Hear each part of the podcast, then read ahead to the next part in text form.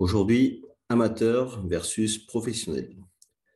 Steven Pressfield a écrit un de mes livres préférés, War of Art, La guerre de l'art. Il en a même écrit trois, en plus de celui-ci, Do the Work et Turning Pro.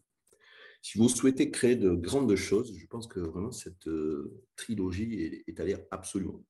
C'est une sagesse courte, percutante, qui change la vie sur la façon notamment de surmonter l'inévitable résistance à laquelle nous sommes tous confrontés lorsque nous faisons ce que nous sommes censés faire.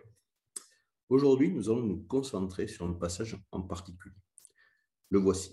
Quelqu'un a demandé un jour à Somerset Maugham s'il écrivait selon un calendrier ou seulement lorsque l'inspiration le frappait. J'écris seulement quand l'inspiration me vient, a-t-il répondu. Heureusement, elle frappe tous les matins à 9 heures précises. C'est génial comme réponse. Effectivement, l'un des thèmes clés de Pressfield est la différence entre amateur et professionnel. Alors pour lui, c'est quoi? L'amateur attend que l'inspiration lui vienne. Le professionnel sait que le simple fait de se présenter est la chose la plus importante. Le professionnel peut régler sa montre sur le moment où l'inspiration se manifeste. Comment?